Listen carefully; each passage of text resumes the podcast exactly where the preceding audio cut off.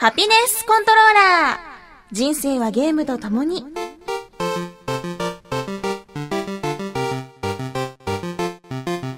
この番組は FPS から美少女ゲーム、さらには洋ゲームまで、私 DJ みすずの生きる糧となっているゲームについてご紹介。たまたま、Xbox 360を持ち歩いていて、たまたま時間がある時にはカラオケに行くといい。店員さんに、ゲームするけどいい？って確認してからね。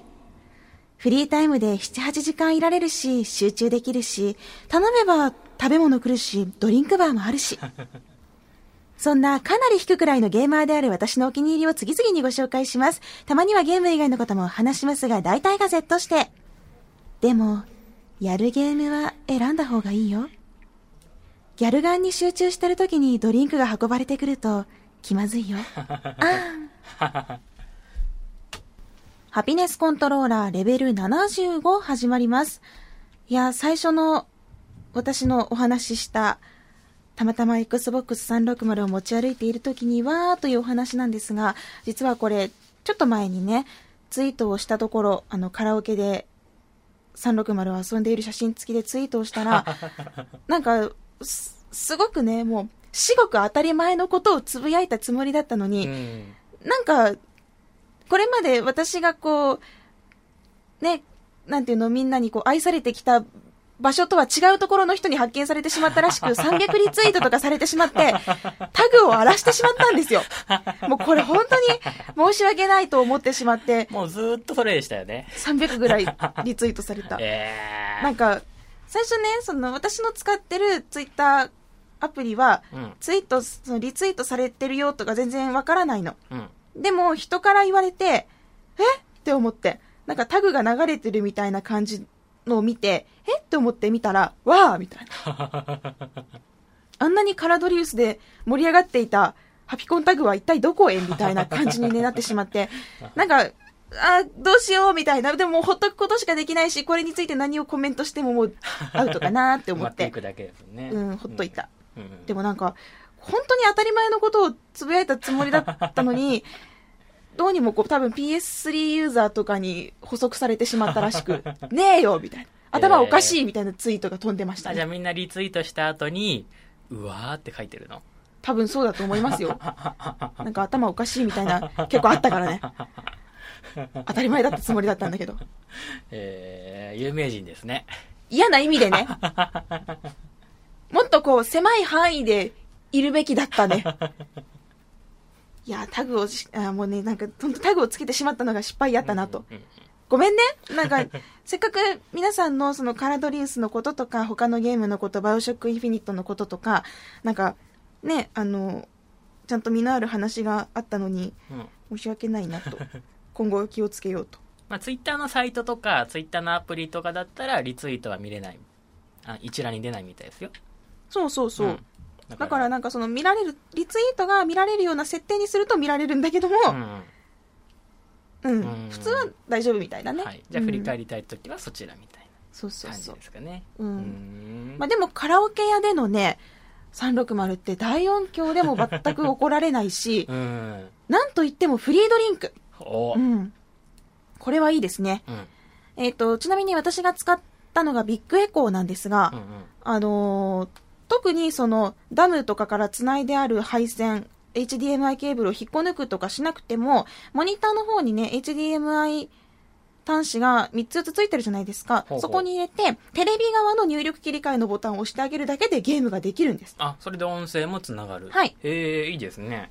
なんかこう、カラオケ屋って言ってもリモコンないじゃんって思われるかもしれないけど、うん大丈夫。本体の入力切り替えボタン。これを押して、あと本体の音量調節ボタンを押してあげると、ゲームができます。で、あの、カラオケの音って、ほら、なんかこう、キャリーパミュパミュとかが喋ってるのがさ、流れとったりするやん。それは全部、あの、オフにして、はいはいはいはいまあ、あとは自分だけの素敵な小部屋ですよ。はい。へ冷暖房も完備ですし、え。うん。なんといってもフリードリンク。うーん。その時は何遊んだんですか？えっ、と、バイオショックインフィニットを集中してやってました。おじゃあ画面を見ながら血眼になっているところにウーロン茶が運ばれてくるわけですね。大丈夫。フリードリンクだから、私が取りに行くだけだから。ああ、そういうことか。そうそう、ドリンクバーなんで。へうん。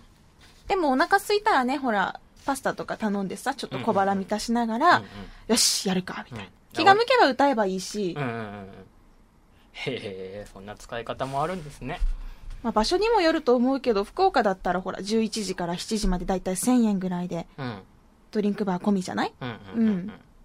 ただこれは、あのーカラオケのお店にもよるので一応確認がいるのと、やっぱこう、ゲームするけど、いい？って聞くべきだよね。うん。ただそのゲームするけどいい？って言って、多分、PSP とかを想像してるんだろうなって思っちゃうから、モニター使うよってのを一言添えてあげないと、あぎょっとされるよね。あーうん。ね。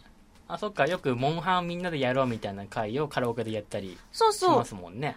確かシダックスだったかな、モンハンを、みんなでモンハンやろうみたいなゲームルームプランってのがあるんですよね。マイクは渡してもらえないけど、みんなでここでゲームしていいよって、そのコンセントの電源タップと一緒にうんうんうんなんか楽しめるプランみたいな。へえそれいいなそうそう。だけどそういうのをね、なんかこう、想像されてしまうかもしれないので、ちゃんとモニター使うよってのを言うべきですね。はいうん。っていった豆知識でございました。はい。どこで役に立つかな？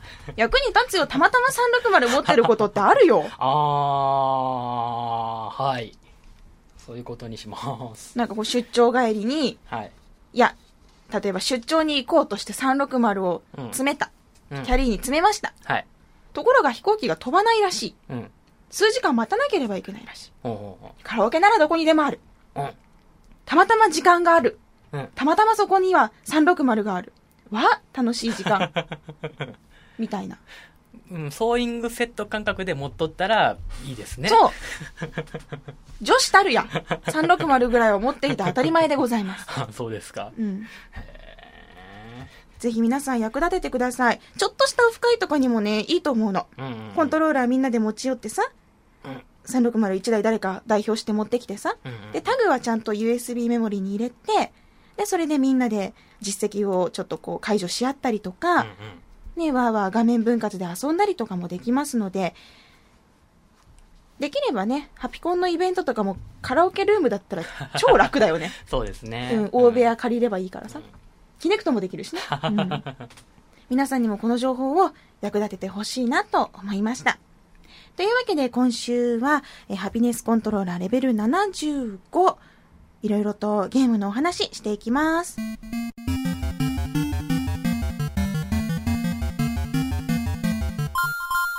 先週お話ししたバイオショックインフィニット。今途中ですよってことで報告をしていたんですが、ついに数日前、クリアをいたしました。あハードモードかなりきつかったです。私が下手なのかわからないんですが、ラストシーンあれはないよ。ラストシーンひどかったよ。そうなの？えーみたいな。ここまではなんとかこうやってこれたし、うんまあ、いけんじゃね？えみたいな。ハードって言ってもまあ大丈夫だねって思ったラストでさ、何このタワーディフェンスもの？みたいな。えーってなって、すごい死んだ。へーうん。まあなんとかなりましたけどね。ううん。で、ちょっとクリアをしたので、先週ちょっとぼやっとした感想しか言えてなかったので、ちょっとせっかくクリアしたということで、クリア後の感想なんかも話してみようかなと思います。クリア後の感想と行きたいところですが、またぼやっとしてましてね。うん、まずクリアしてどう思ったかっていうと、どうしてこうだったみたいな。この結末を迎えてよかったのか主人公ブッカーさんよかったのかと。私は一体これは誰を救えたのかすべてを救えたのかそれともすべてを救えなかったのか何なのかみたいな。どこかに救えた世界があるのかみたいな。すごいなんかそういう気持ちでした。へーちょっと考える余地を与えるみたいな。めっちゃあった。嘘だろみたいな。まさかそんなってへね、え、まさかそんなってそう言いたくなるような結末が待ってました。これが、すごい序盤からのネタバレになるので言えないんですけれども、いやいや、すごかったです、ラスト。うんなんかね、ラストの展開がかなり賛否両論が分かれるような感じだったんですね。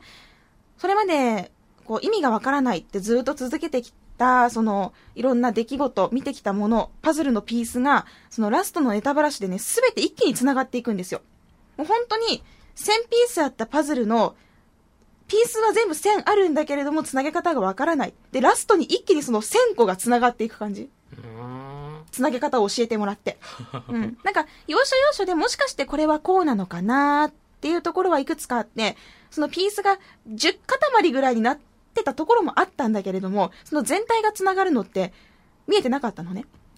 で、ラストのネタバラシでそれが一気にもう1000ピースバーンとくっついていった時、いや、なんか、すごかった。うへーん。こう、ありがちといえば、ありがちな叙述トリックではあったんですよ。ありがちだなって思思い返した、思思うんだけども、でもなんかね、プレイヤーとしてはすっかりはめられた気分になって、で、その、1000ピースが綺麗にはまっていく瞬間は、快感やった。へーはあ、ええー、みたいな。まさか、嘘、そんな、ええー、みたいな。すごいなんかこう、はめられてしまったなって思うような驚きと快感とっていうのがありましたね。ただ、その設定を持ってきたら、もう何もかもありだろう。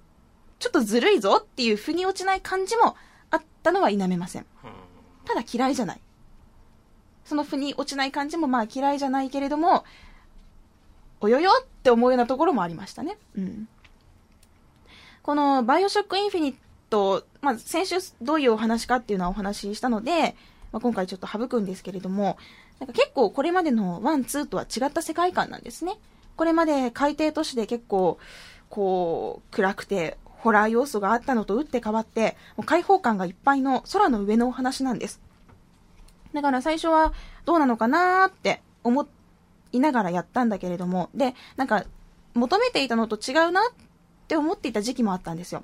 私がこのバイオショックインフィニットをプレイするにあたって求めていたのは、これまでのシリーズにあった狂気、クレイジーさと閉塞感だったんですね。狭いところに閉じ込められて、なんかこう、苦しい、息苦しい。そしてその中に出てくる敵がまたなんか、いい感じにクレイジーで。うん。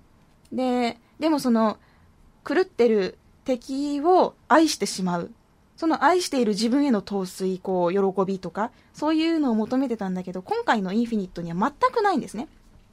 ただ、その求めていたものとは違う、なんていうのかな、形容しがたい複雑な感情、これネタバレになるから言えないけどね、そ の形容しがたい複雑な感情が、こう、空から降ってきた感じがして、えなんかこう、素直に満足とは言えないんですよ。ー、さっぱりわからんわ。わからんやろ？言えないのよ。素直に満足とは言えないんだけれども、それでもね、何かを求めたくなって、何かっていうか多分救いを求めたくなって私2周目を始めたんよ。えー、そう、その、満足じゃないからこそもう一度何かを見たいと思って最初からやってしまう、2周目、3周目とやってしまう不思議な魅力がこのバイオショックインフィニットにはあるんです。え多分クリアした後にもっと見たい、もっと知りたいって、そう思ってしまったら、で、2周目に行こうと思ってしまったら、多分プレイヤーはちゃんと主人公のブッカーになっているんだろうなとー、思います。ういやー、先週の方がまだつかめるんじゃないかっていう感想ですね、これ。ね。2周目をやると、こう、1周目のね、しょっぱなから、あ、えー、結構こんな確信ついとったんやって思ったりする。え2回3回とやってこそ、そして、あのーこれからやるっていう方には、アイテム、落ちているアイテムの中のボックスフォン。これはもうできるだけ拾い集めて、そして全部ちゃんと聞いてください。このボックスフォンの中に、パズルのピースを少しずつつなげてくれる要素っていうのがちゃんと含まれてるんですね。だから、これをちゃんと見る、聞く、うん、してもらえたら、もっと世界が楽しめるんじゃないかなと思います。ストーリー面に関しては全く親切なところはないので、自分からこの世界を知りたいと思っていかないと、ちょっと楽しめないんじゃないかなと思います。あれこれなんか似たようなこと言ったな、前。なんだっけ受動的にストーリー保管されないから能動的に動いてねって言ったのは、デウス X だ。言ったね。うん。これもちゃんと自分から知りたい、知ろう、分かっていこうってしないと多分繋がらないと思うので、ただその繋がった瞬間の快感っていうのはとてもあると思うので、ぜひ感じてほしいなと。私と同じ気持ちを、複雑な感情とか、不思議な魅力っていうのをちょっと見てほしいなと思います。まあ、トータル、もう最終的にどう思ったかっていうと、腑に落ちない。で、ラプチャー、コロンビアよりやっぱりラプチャーの方が好きだ。しかし嫌いではない。むしろなぜかもっと見たくなる。なんでかね？変なんですよ。やってよかったなとは思いました。へああ、語りたい。この時のさ、みたいな。言いたいけれども、あまりにもなんか、すべてがネタバレになりすぎてもう何も言えなくなっちゃったね。うん。で、今ですね、このバイオショックインフィニット1周目ハードを終えて、えー、2周目は1999モード。1999モードというのをやっています。これが、最高難易度で、下から順にイージー、ノーマル、ハード、1999ってあるんですよ。で、この最高難易度の1999モードはですね、えー復活するときにお金が減っていくんですけれども、そのお金がなくなったらゲームオーバーになってしまうと。つまりこう何度も何度も蘇って敵を倒すということができなくなりました。で、あと、道しるべっていうのが出ません。次どこに行こうかなって思うときに十字キーの上を押すとハード以下ではナビゲートが出るんですけれども、このモードでは出ません。あと敵がめっちゃ硬いのと敵の攻撃が痛い。うん。あたりですかね、違いは。うん。ただ実績もありますし、まあどうせだったら、その物語をもっと深く知るためにも、やっていこうかなと。あの、だって、1999モードってお金も足りなくなるからさ、隅々まで探さなきゃいけなくなるじゃん。だから隅々まで世界が知れるでしょ？だから、うんまあ、イージーやるよりももっと世界を知り尽くすことができるかなと思って、難しい方を選びました。まあ、実績のためもあるんですけどね。ううんん。まあ、こんな感じで遊んでるんですけど、最近またちょっと気気になったのが、前回レジからバナナとか言ったじゃないですか。兵士から綿あめも相当気になる。なんかね、まあ、あるんですよ、綿あめっていうアイテムが。ちょっとだけライフが回復するアイテムが。でね、いいんだけど、あっていいんだよ。全然ゴミ箱から拾うのもいいよ。全然ベンチの上に落ちてるのも食べるよ。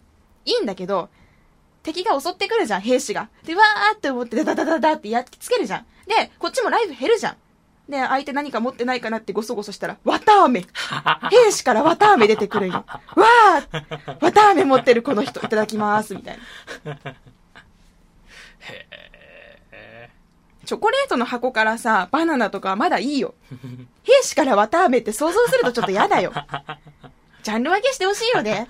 なんかね、うん。なんか、兵士からバナナとかだったら、あ、おやついただくよ、ごめんねってなるけどさ、え えーって思った。変なとこでファンタジーですね。うん。うんしかも綿あめピンク色なんよ。ピンクの綿あめが出てくる。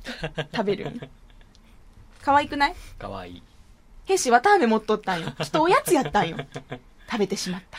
あまあ、このバイオショックインフィニットは別にバイオショック1、2をやってなくても全然楽しめます。だってバイオショック3って言ってないじゃん。うんなので、あのー前作までやってないしなーっていう人でも全然楽しめると思います。ただ私としては、バイオショック初代が本当に好きで、そのスプライサーっていう敵、そしてその日本語訳、セリフがね、愛してしまってるんですよ。私はスプライサーが大好きなんですよ。なのでそれをぜひ見てほしいと思います。 one、two 遊んだ人も、まあ、この新しい世界観であるインフィニット、そしてコロンビアへ旅立って遊んでほしいと思うし、うん、コロンビアを見ただけっていう人にも、海底都市のラプチャーで旅をしてほしいと思思いますね。うん。なんか、もやもやするな。言いたいんだけども。うんんバイオショックインフィニットについてはこんな感じ。とりあえず1999モードをクリアできたらいいけど、まあ、クリアして、また気づくことがあったら、その時にはもうちょっとね、深いお話もしたいなと思います。さあ、そして、えー、バイオショックの方が一段落ついたところでですね、私また新しいゲームをしようかなーなんて思って、お、何ですか？次は、カラドリウス。おとうとう買っちゃうんですねを。やりたいので、はい貸してください いいけど。担保は、こちらのマブラブオルタネイティブで。あ、はい、さっき受け取りました。はい。では、マブラブを担保に、カナダホリリウス限定版をおあ、限定貸しします。版だわー。え、これ開けてないんじあゃない？それ、あの、クリアしてから開けようと思ったんですけど。開けていい？いいっすよ、開けても。あ、本当？うん。じゃあお家に帰ってこっそり開けるね。はーい。というわけで、あの、すいませんが、あのね、なかったんですよ。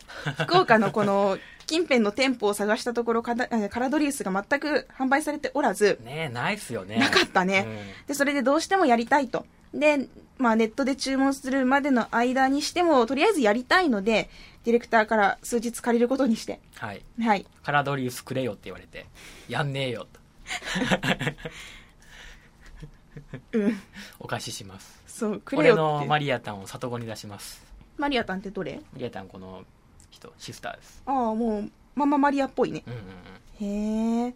さあ、ハピコンカップ、カラドリウスハピコンカップで盛り上がっているこのゲームですが、やっぱり私がやらないのも寂しいじゃないですか。まあ見てて寂しいんですよ。私もやりたいみたいな。うん下手なりにちょっとみんなのね、争ってるところのすごい下の方で頑張ろうと思うので、ちょっと応援してください。はい。えーカラドリウスキャラクターデザインが安田鈴人先生です。はい。私の好きな。うんうん。いいおっぱい買い取ったろ、うん、だんだん抜けていくんですよ。いや周知ブレイクというちょっと目を引く要素がありつつも、それでもやはり硬派なシューティングだそうです。う魅力がたっぷりということで、初心者からプロまでおすすめの、うん、こちら、今日早速はいやってみたいと思います。ハピコンカップでは、うんあのストーリーのイージーモードをやってる人が多いんですよほうほうほで私が今んとこえっとね4面まで行ってからねう。うん。1264万点うん。で、えーランキング73位ですおうそれ抜けばいいのね、とりあえず。それはそれ抜いたらいいよ抜けるもんだろね多分、なんか、600何十何位とかのあたりに行くんじゃない？私。てか、1000位越すんじゃない？下どうかな？わかんないですけどまあやってみよう、とりあえず。はいごめんね、なんか借りちゃって。いやいや別にいいんですよただマリアタンになんかしたら許さねえかなんらか私今ジャイアンみたいな気分なんだけど。なんか新しいおもちゃを買った。取り上げてそう、スネ夫が伸びたかからなんかすごいこう、もらっちゃってる感じなんだけど、うんうん一応、ラブラブやりたいってことで貸すから。はいうんち。ょっと目を休めますそうだね。はい数日経ったら返すから。はいうん。あのねマリアタンはね、うん。だんだん服が脱げていくんやけど あのそれ聞いた方何がいいよ。回かぬ脱げた後よりもうん。一、回脱げた後が一番エロいけん、あ、そう。うん、よく見とったらいいですよ、あ、はい。うん、注目です。あ、わかりました。まあ今日やってみようと思うんで、とりあえず。はい。これが使える女の子？それがボスキャラですね。この二人のどっちかなの？でこの3人明らかに一人残してたね、この黒髪の子。そうなんだ。はい、あ、アレックス・ケイ・マリアね。うん、わかった。任せろ。はい、私この赤髪でいこうん、頑張ってください、う。うん、ありがとう。じゃあ、マブラブも明日、ほら、トータルエクリプス出るし、うん、予習しておきますとりあえずそのオルタネイティブをやって予習しといてください。はーいはい、という、なんかちょっとこっちの話になってしまったんですが、カラドリウスをやります。はいので、えー、シューターの皆さん、お手柔らかにお願いいたします。トータルエクリプスも予約したし、充実してますね、うんゲームライフ。うんうん。皆さんのクリアしたゲームのお話とか、あとカラドリウスのこととか、私のこのバイオショックインフィニットのモヤモヤした気持ちを一緒に分かってくれる人とか、ぜひお便りとかね、ツイートお願いします。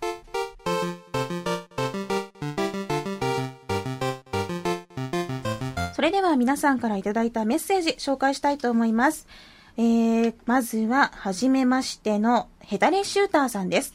ヘタレシューターさんはね、ずっとハピコンタグにいらっしゃいましたよね。今回メールでは初めてということです。えー、さて、ハピコンタグで大変盛り上がってきているカラドリウスハピコンカップ。ついに、マイクロソフト広報の、カハラさんやカラドリウス公式のアカウントにまで紹介されてなんだかすごいことになってきましたね。そんなすごいことが全部、私の、変なつぶやきで流されてしまったわけなんです。ね。うん。えー自分も当初から参加していましたが、嬉しいような、なんだか怖いような複雑な心境です。そんなハピコンカップにみすずさんも参加したいが、難しそうで不安だとのこと。リスナーさんの中にも同じような意見を持っていらっしゃる方がおられるようです。そこで僭越ながらカラドリウス攻略上のポイントをアドバイスさせていただきたいと思います。自分自身やっとイージーがノーコンクリアできるようになった程度の技量ですが、ノーコンってノーコンティニューのことよね。うんうんうん。ノーコントロールクリアじゃないよね。そうそうそうそう。そう程度の技量ですが。いいや、続きを。程度の技量ですが、みすずさんやリスナーさんのハピコンカップへの参加の後押しになれば幸いです。と。ということで、えー、いくつかポイントをお勧めしてもらっています。攻略その1、まずは難易度プラクティスで全キャラクリアする。このゲームの肝であるエレメントシュートのカスタマイズや隠し時期であるカラドリウスを使用するためには最初から使用可能である3キャラでエンディングを見る必要がありますが難易度ベリーイージー以上では達成するのがなかなか困難です。敵が全く攻撃してこなくなる難易度プラクティスで達成するのが手っ取り早いですと。自機やエレメントシュートのカスタマイズの選択の幅が広がるので、ここからが攻略スタートと言えるでしょう。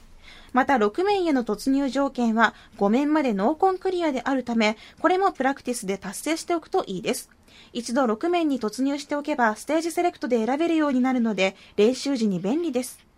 また、実績の多くはプラクティスでも解除されるので、その点でもおすすめです。ということです。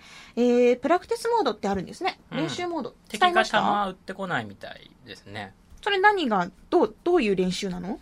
なんだろうな。とりあえずクリアするとか、うん敵の出方を確認するとか、そんなあーなるほど形ですかね。へえ。じゃあ、とりあえずこのプラクティスで全キャラ分クリアをしてしまえば、ヘタレシューターさんがおっしゃるように、いろんなカスタマイズもできるようになるし、実績も取れるし、あのー選択の幅が広がると。うんうんううんんうん6面も見れるようになるということなんですね。なるほど。私、いつもなんか、こう、ほら、しょっぱなからハードとかさ、ベリーハードとか言っちゃうタイプの、なんか、ね、マゾ気質なです。こう、マゾっぽい感じやけんさうん。うんまあそれは好みでいいんじゃないですか？僕も基本イージーでやって、うんやられるけどコンティニューし放題やけんうん。コンティニューしたりとかでもこれ以上コンティニューし続けたら僕破産しちゃうなと思ってうん。なんかあの家庭用のシューティングゲーム買うの初めてだったからですね、うん。うん。なんかこういけないもったいないみたいな気がしちゃってあ、リアルマネーをこう積んでる気分になったんだね。そんな気になってちょっっとこの辺でやめとこうみたいにしちゃってますね、と。へえ、うんいや、私言われた通り最初プラクティスからやろうかなと思います。で、攻略その2、ボスラッシュモードを活用する。このゲーム、ある程度やり込んでいる人ならわかると思いますが、ボスまでの道中はさほど難しくありません。ただし6面を除く。しかし、ボスが全体的に強く、多くの人は初回プレイ時2面ボスにフルボッコにされるでしょう。どうだった？されましたあされた。ここんなんよけれっかってえー、やだ まあいいや、続き読むね。ゆえに、ボスを制す者はカラドリウスを制すと言っても過言ではありません。そこで、ボスと集中的に戦えるボスラッシュモードを練習に活用しましょう。だって、うんボスラッシュモードってあるんだ。親切だね。うんうんプラクティスモードあり、ボスとずっと戦えるボスラッシュモードありって。うんうん。そして、えー、攻略その3、切り返しを覚える。カラドリウスのような縦集の場合、道中の雑魚敵が撃ってくる弾は大抵時期を正確に狙う、いわゆる時期狙い弾です。ゆえに画面下部で右か左にちょんちょんと移動し続けることで簡単に避けることができます。しかし当然のことながら、一定方向に移動し続ければ、やがて画面端に到達し、それ以上避けることができなくなります。そこで反対方向に方向転換をするんですが、この動作を切り返しと呼びます。つまりこの切り返しを覚えるってことですね。はーん。なるほどですか。そうですか。不慣れな人はあんな大量の弾見て避けれないよと思いがちですが、こういった動作で当たらないように動くのが基本なのです。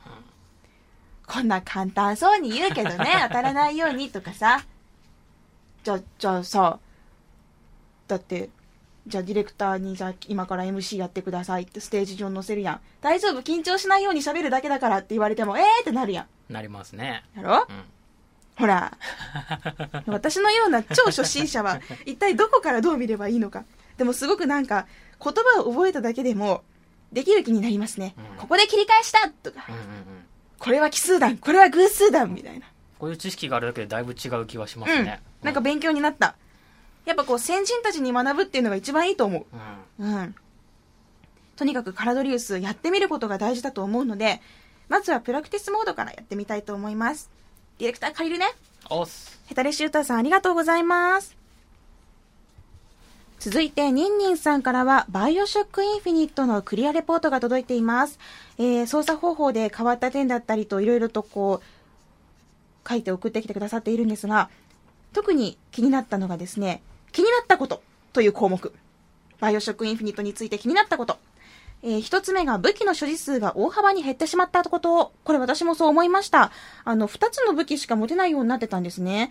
で、あの、弾の数もちょっと限られてて、で、その、弾の数を増やすギアとかも、ありはしたんですけれども、やっぱり足りなくて、ニンニンさんがおっしゃるように、ハードでプレイした際には、弾薬不足に陥る場面が何度かありました。私もこれ同じでしたね。そして、えーお金の比重がかなり重くなっていること。これも思いました。えー今作ではお金を使って、その、いろいろとアップグレードするものが多いんですよ。例えばその、ビガーっていう超能力みたいな左手で扱うもの、これの強化にもとにかくお金がいるし、あと、武器を強化するにもお金がいるし、でも死亡するとお金がなくなるし。なので、どうしていいか。特にハードモードとかだと、ライフが減って、でも何も落ちてないからって自販機で買うとまたお金が減るし、どうしようって。自利品状態になってしまうことが結構あったりして、ああ、お金もっと拾っとけばよかったとか、もう死んだ時には最初から、あのー最後のね、オートセーブされたところ、最後のチェックポイントからやり直すようにすればよかったって後悔したりしましたね。あのーハード以上でやられている方は、もし、やられてしまったら、死んじゃったら、その場でコンティニューではなく、しっかりと、ラストチェックポイントからね、やるべきだと思います。ちょっと戻っちゃうけど、お金は大事に死なないようにしてくださいね。うん。そしてその最後のチェックポイントなんですが、えーニンニンさんが挙げられているデータの保存がオートセーブのみになった。これかなり困りましたね。えーどこまで進めばセーブされるかわからないので、中断する際も、最後にセーブされたのは2013年5月1日午後11時50分ですというメッセージが出るだけなので、どの時点でのデータかがわからないところも、もう少しなんとかならなかったかなと思いました。とのことです。えー、っとですね、1、2ではこれまでのバイオショック1、2では好きな時にセーブができたんです。うん。ところが今回では、ゲーム内に設定されたポイントまでいかないとオートセーブができないようになって、ああ、もう寝たいのに。もう眠いのに。セーブしたいのにまだされてないのかよ。で、いつ最後にセーブされたかなって思って、チェックすると2時間前だったりする。ゲーってなる。スムーズに進めばいいんだろうけど、結構ハード以上だとね、あのーチェックポイントに行くのも一苦労だったりすることもあるんですね。うん。なので、困ったなと。で、ロードするタイミングも選べたらいいんだけれども、本当にラストのチェックポイントからしかできない。確かね、できないので、あれ、なんかちょっと、こういうところは、ダメにというか、なんかちょっと不親切になっちゃったなーっていう感じもしましたね。そして最後にニンニンさんからの感想が来ています。みすずさんも言われていたように、舞台がジメジメした深海からカラッと晴れ渡る空に変わったので、大きく印象が異なっています。ほとんどのキャラクターが何かしら狂気を感じさせたこれまでと違って、ごく普通に生活している一般市民もいたりするので、その点バイオショックらしくないと感じた方もいらっしゃると思います。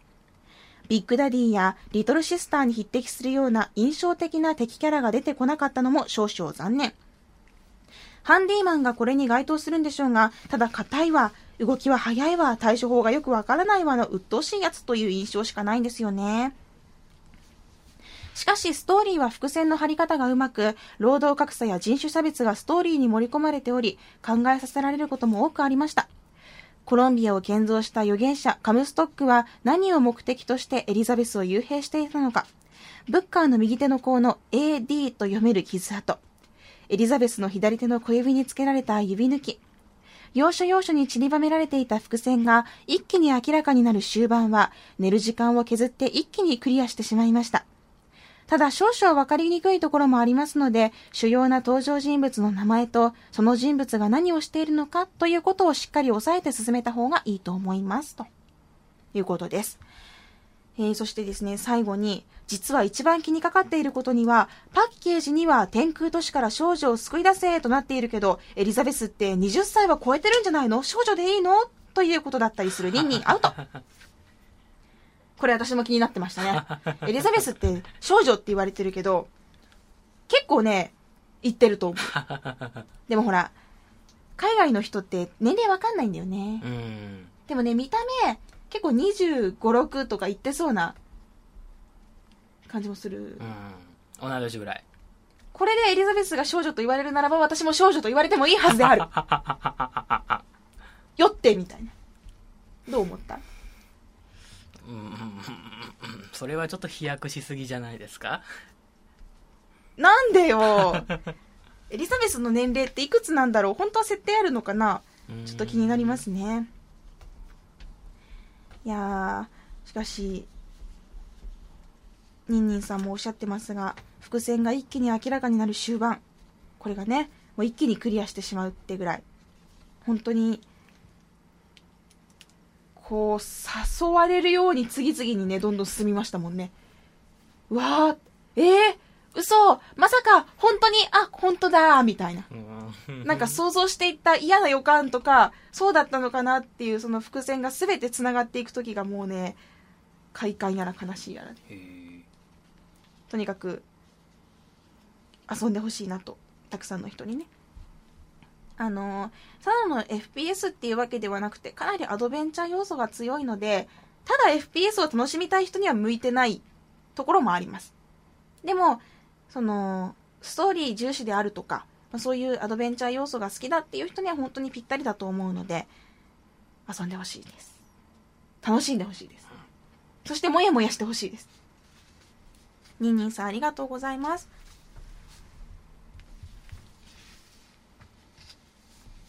そして、えー次世代 Xbox について、ボブ山田さんとナビーさんからメールが来ています。では最初はボブ山田さんのメッセージから紹介しましょう。えー、みすずさん、住本さん、こんにちは、ボブ山田です。さて、いよいよ来週21日、日本時間22日午前2時、次世代 Xbox の発表会が開かれます。Xbox 公式サイトや360のダッシュボードで生中継が配信されるので、深夜ではありますが、ぜひ夜更かししてこの歴史的瞬間に立ち会いたいですね、と。えっ、と、22日って何曜日？22だからえっ、と？水曜日。水曜日えっ、と、水曜日の午前2時ですね。つまり火曜日のうん夜中の2時。うんうんうんちょっと言い言いづらいけど、火曜日の26時。26時はいうん起きとけるかな？起きときたいところですね。えー、先日の発表以来私もこの日を楽しみにしていまして、メジャーネルソンのサイトにあるカウントダウンタイマーのコードが公開されていたので、自分のブログに貼り付けてみたり、ツイッターの Xbox リビールタグでみんながあと何日と言ってるので、私も一緒にあと何日と日本語でつぶやいたりしています。生中継は英語のみ、日本語字幕付きは後日配信というのが残念ですが、ぜひ皆さんで一緒に見ながらハピコンタグで感想を話したいですね。みすずさんもぜひ次回の配信で感想を聞かせてください。というメッセージをいただきました。いよいよ来週になったんですね。うんとにかく発表されるということで、本当に今まで上がってきたリークの情報が本物なのか、うんうーん、なんか楽しみなような、見たいような、見たくないような、なんかこう、ななんだろうね、不思議な気持ちですね。うんうん。ただドキドキはするので、できるだけこの時間に起きていてチェックをしたいなと思います。皆さんいいですか？次世代、えー次世代 Xbox の発表会はですね、日本時間で22日の午前2時となっています。できる限り一緒につぶやいて見ていきましょうね。そして同じく、えー次世代 Xbox についてのアビーさんです。さて来週はもう次世代 Xbox の何かしらの発表がある予定ですが、Twitter やゲーム系の情報サイトのコメントを見ていると、次世代 Xbox の名前が何になるのかっていうのを結構見かけますね。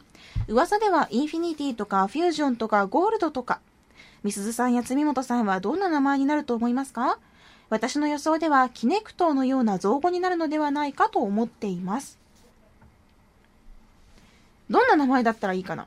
うん ?Xbox360 ってきたやろ ?Xbox から。Xbox、ただ数字が変わるだけじゃないかもしれないですね。まあ、数字はもうないでしょう。うん。XBOXG グレートとか。グレート。グラマラスとか。ゴージャスとか。XBOXG G なんかかっこ悪い XBOX インフィニティがね有力だとか言われてるのもあるんですけど、うん。一体どうなるんでしょうね。何がついたらいいと思う？グレートとかパワードとかがいいですね。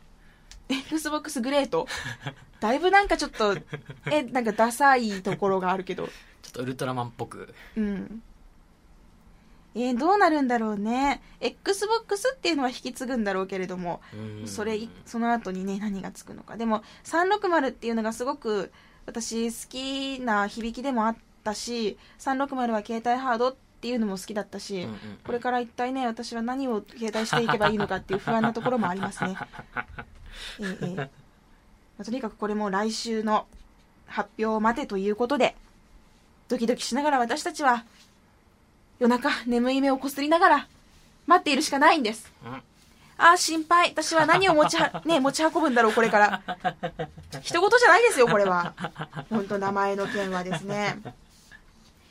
インフィニティは携帯ハードとか言うのもかっこいいね。何のこと何のことうん、何のこと何のことというわけで今週もいろんなね、お便りが届きました。えー、カラドリウスも頑張りたいです。そして、バイオショックインフィニットも1999モードクリアして実績を1000を狙いたいです。そして、新型機もやはり気になるということで、えー、すごくね、濃い内容のメールがいっぱい届きました。ありがとうございます。また、次週はきっと、その次世代 XBOX についてのメールが届くんではないのかなとも思うんですけれども、うん。一緒にいろいろチェックしていきたいですね。ありがとうございます。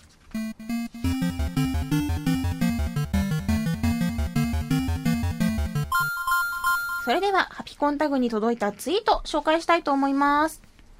そういえばツイッターで紹介されたドリトスクラッシュコース2、ちゃんとダウンロードして遊びましたよ。お結構パワーアップしてましたね。うんでね、そのドリクラ2をやるにあたって、もう一回ドリクラ1の方をやろうと思って、ドリトスクラッシュコースの初代の方遊んだらアップデートが来てて、うんコースが増えててね、へうーん、面白かった。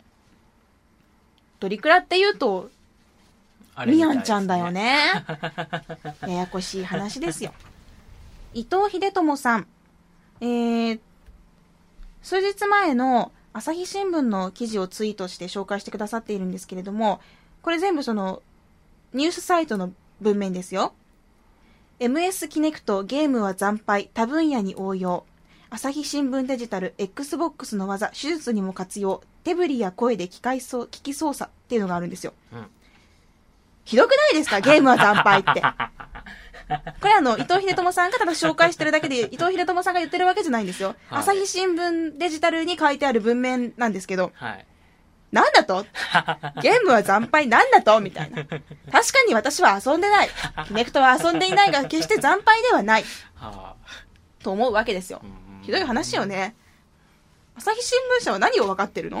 いやいや、そのね、手術にも活用できるって、いいと思うようん。すごく素晴らしいことだと思う。うんただその、ゲームがダメだったから他分野に行ったわけではなく、ゲームでも受け入れられたし、他分野でも使えるよっていうところなのに、はいなんかこういうさ、なんか、ネガティブなイメージを与えるような見出しはやめてほしいよね。だってこれでさ、店頭でキネクト見た人が、あゲームで惨敗したやつかとか思われても困るじゃん。非常に迷惑な話やと思う。で、ゲームもな、いや、もう、これなんか悔しい、もう、イラってする。イラってする、これ。ゲームは惨敗。なんだと？確かに私は遊んでないが惨敗だとは思っていない。くそー君はキネクトの何を知っているんだね、このライターは。ねね全く。ただ、ただやっぱり、その、いろんなね、他の分野で手が汚れてしまって画面が触れられないからってことで、この手術現場とかで使われてるんだけど、そういうのもいいなって思いますしね。うん、手をこう、スライドさせると次の画面に行ったりとか、押したり引っ張ったりっていう操作で、次々に画面を動かせるっていうのはやっぱり、キネクトならではだと思うんですね。惨敗惨敗げな。思わず。惨敗げな。かあカズさん本日よりボーダーランズ2の新キャラのクリーグで新しい旅を開始します。レベル1からレベル61までやりますので、旅のお供してくれる方募集します。お気軽に自由に出入りしてください。よろしくお願いします。ということで、えー募集が来ています。カズさんの、えー、アカウント名、ツイッターのアカウント名は、アットマーク、KAZVIP アンダーバー OSSAN カズビップアンダーバーおっさんとなってます。なので、もしあの、参加したいなっていう方、ちょっとリプライとかね、送ってみられるといいんじゃないでしょうか。バイオショックについてもツイートが来ていますよ。えー、先週ね、私がインフュージョンはどうやって選んだらいいですかって、シールドとソルトを今重視してるんですけど、って話をしてたんですけど、何やら一周で、全部のインフュージョン、その、体力、シールド、ソルトを強化できる分は回収できるそうなんです。知らんかった。まあ、全部私は集められなかったんですけれども、えー私がやった感想としては、とりあえず、ソルト優先で、いけ、いけ、行った方がいいかなと思いましたね。ソルトっていうのが、その、特殊能力を使う MP みたいなもんなんだけど、とにかくこれがないと始まらないです。ハード以上では。はい。で、それから、まあ、シールド、シールドと、えー、ライフを同じぐらい上げていって、うん。結構ライフもいるなとは思ったんですけど、とにかくソルト重視でいいと思いますね。うん。五平さん、バイオショックインフィニット、先ほど無事にクリアできました。最後は死ぬかと思った元へ二度死に来ました。えーさて、今の気持ちを表すとこうなります。何も言えねおえ。クマプさん、バイオショックインフィニット、多くを語れなさすぎて、とにかく最後までやってみてとしか勧められないのが残念。みんな同じ意見ですね。そうなんよ。うん。米食いすずめさん、お、初めてですね。えーバイオショックインフィニットを続けて3周してしまいました。こんなの初めて。ストーリー描写のおかげで周回プレイが楽しい。とね。なんかこうみんな結構、もやっとした感じがわかるやろ、う。そうやってね、周回をする、してこそ初めてストーリーが分かってくるところもあるので、とにかく最後までやってみてくださいっていう感じですね。そしてカラドリウスについてもたくさんのツイートが届いています。もうこれは随時順位を発表していくということで、今どうなっているのかっていうのが私まだ把握しきれていないんですが、五平さんが何やらちょっとスコアの方をまとめられているそうでですね、えーツイート紹介しますと、カラドリウスハピコンカップ、現在までの参加者は11名です。うち7名がシスター使い、3名が鳥、1名が野郎という状況になっています。明日のダウンロードコンテンツ追加キャラの配信でこのバランスがどう変化するか注目ですね、と。今11名ということは私が参加すると12名になるのか。その間ディレクターは休止状態となる。そうですね。ううんん。申し訳ない。だって売ってないんだもん。とりあえずさせて。まあまあまあいいですけど。うん。何やらダウンロードコンテンツも配信されたとのことで、私途中参加ですが、ちょっと入っていきたいと思います。今誰が一番うまいのかな？うん。なんか3000万点とか取ってる人が何人かいましたよね。ほうほうほう。ヘタレシューターさんが、えっ、と、イージーでリーダーボード21位とか、あ、それで僅差でボンクラケンさんを抜けずとかね。うーん。まあこのスコアっていうのは随時更新されていくものなので、今現在どうなっているのかっていうのはちょっとわからないんですけれども、多分、私が今喋っている間にも誰かがやっていて、そしてスコアはどんどん変わっているんだろうなと思います。で、せっかくね、こんなにたくさんの人が、こう、リアルタイムに最近発売されたゲームを遊んでいるってことで、しかもハピコンカップって名前もついて、マイクロソフトの広報の香原さんにも、そして、カラドリウスの公式のツイッターにも、ね、ご紹介してもらったぐらいなので、期間を決めて、うん。なんか、じゃあ、イージー限定でとかで、うんうん。えー、スコアが一番だった人になんかプレゼントとかする？ああ、いいですね、いいですね。でも私もらえないもんね、それ。どうせ下の方やし。いやいや、私が渡す側やろって感じだけど。いやでもそれは優勝目指しましょう。ね。化けるかもしんない。本当、うん私がもらえるかもしれあん、私こんなにシューターとしての才能があったんだ、みたいな。気づくかもしんない。じゃあ、じゃあ、わかった。うんいつまでにやるとかはちょっと私もまだ把握してないので、とりあえずまだしばらく練習期間ということで、うん。えー、来週あたりちょっとちゃんと発表したいと思います。はい。皆さんしっかりと腕の方を磨いておいてください。はい。商品はですね、多分、私の好きな博多名物お菓子とかになるかなと思います。何かはまだ決めてないんですけど、せっかくなんで一緒に練習して上手くなっていきましょう。はい。不参加ね、ディレクタ えー。私がやるから。ー、えー、えじゃあ来週ちょっとちゃんと決めて、期間とか決めて発表しようっと。ありがとうございます。みんな頑張ろうね。半人前のグランドウォーカーさん、ボイスチャットで方言や鉛が出るのが嫌だ。まあそもそもコミュ障なんであんまり使わないけど、と。え、でも方言良くないですか？うん。関西弁聞けたりとかさ、なんか東北の方とかさ、うんあの逆に今度鹿児島の方とかさ、ちょっとこう聞こえてくると嬉しいと思うんですよね。うん私も、あのーボイスチャットなんてそんな、なんかね、こうなんかコミュニケーション能力高くないので使わないんですけど、たまにモニターから聞こえてくるのが、なんか、方言だったりしたらうんうん。楽しいと思うけどね。うんねうんで、エビゴロウさん、初めてのボイスチャット恥ずかしいとか思ってたら楽しすぎて方言そのままで喋っちゃってたなだって普段周りの人で360の話できる人いないんだもん。うんうん。ヘビの人さん、えーマジレスするとむしろそれを個性にしちゃうくらいでいいと思います。英語喋る外人さんも結構めちゃくちゃな鉛の人多いですし。えー英語の鉛とか分かるようなレベルじゃないから分かんないけど。えー、なんかそういうのが分かっちゃうレベルなんだろうね。うん。はあ、すごい。うん、全然いいと思うの。私も結構ね、出ちゃうしね。うんうんうん。まだ博多弁だったらまだしも熊本弁とか出ると結構ひどいからね。ゲナとかね。ゲナよ。うんゲナってわかる？の、みすず結婚したゲナよとか。あ、そうそうそうそう。伝聞でうん。伝えるとき。で、なんかね、前、その、なんか、大分に行った時にね、うんうん。結構なんか、結構すごい方言を聞いたんよ。で、なんか、ほにゃららほにゃららって言ってて、で、私その時一緒にいたコンパニオンさんに、うわほにゃららほにゃららげなーって言ったのよね。そしたらね、いや、ゲナも相当よ。あんた相当よって先輩に言われて、あ、そうやね、みたいな。言ってしまった。え何やったかな？大分の方言って面白いのがあったんよ方言って面白いよね。うんうん福岡だったらさ、前話したっけ？はわくって言うやん。うん。ほうきで吐くことをさ、はわくって言うけど、うんそれ福岡だけだしね。うんうんうん直すとかね。そうそう、これ直しといてって言うと、あの、修理するとかいうのが関東で、関西の方だとしまうなんよねうん。片付けといてなんよね。うんあんたそれちゃんと直しなさいって言われたら、お片しをすることなんよねう。んうん。うん。あと、ボテクリこかすとかね。それ言わんやろ。ボテクリ回すわ、そりゃ言わんよ。いや、でも、みすずさんは怖い方言使わんでも十分怖いけどね。キさん、ボテクリ回すぞ はい、もうちょっと、もう一個ぐらい紹介していい？ソリオさん、ハピコンレベル1からやっと追いついた。ハピコン聞いてるとまだアーケードゲームを始める前の頃を思い出して懐かしくなるな。年齢的にはみすずさんより少し下ですけどね。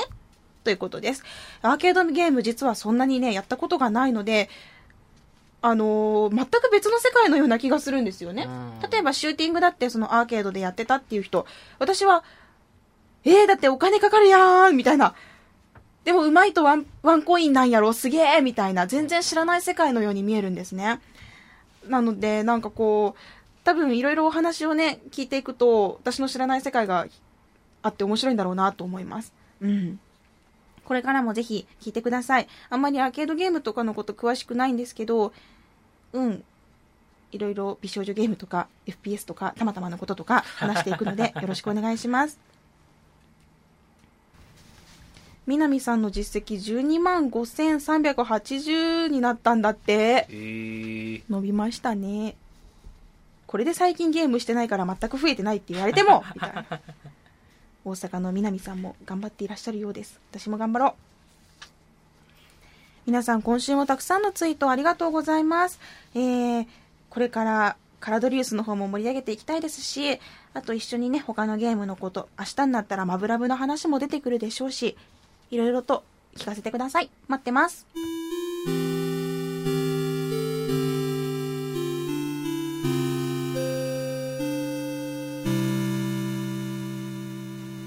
それではそろそろエンディングです。いやーなんかこれまで番組でね、一緒にゲームとかみんなでやりたいねっては言うだけ言ってきたけど、初めてこう、カラドリウスというゲームで形になってきた感じがしますね。うん。自然とリスナーさんが始めてくれたことで、私もやりたくなって、で、なんかこう、やる気が出てきて、みたいな。ううんんで、まんまとゲームが借りれたんで、ね。ええ、ええ、まんまと借りたんで、これで遊ぼうかななんて思ったりして。まあでも、ちゃんとやるってなったらネットとかで探すんで、それまでマブラブしてなさいよ。はーい。明日新作出るんだから。ちまちま言っとうけどね、こう。明日出るんだから、なんと言ってもトータルエクリプスが。はい。はい。というわけで、そろそろエンディングです。番組の最新情報は、ラブ f m のウェブサイトからチェックしてください。URL は、lovefm.co.jp、http コロンスラッシュスラッシュ、lovefm.co.jp です。パソコンかスマートフォンからアクセスすると、ポッドキャストのコーナーがありますので、そこからハピネスコントローラーを選択してください。メールフォームや、私、ミスズのブログへもリンクしています。ツイッターのハッシュタグは、シャープハピコン、シャープ HAPICON。番組に関することをつぶやくときにはぜひ使ってください。ということで、今回はここまでです。ハピネスコントローラーレベル75。お相手はミスズでした。また次回をお楽しみに。ハピコン !10G。ミスズがカラドリウス始めるげな Love FM Podcast. ラブ f m のホームページではポッドキャストを配信中スマートフォンやオーディオプレイヤーを使えばいつでもどこでもラブ f m が楽しめますラブ FM.co.jp にアクセスしてくださいね Love FM Podcast.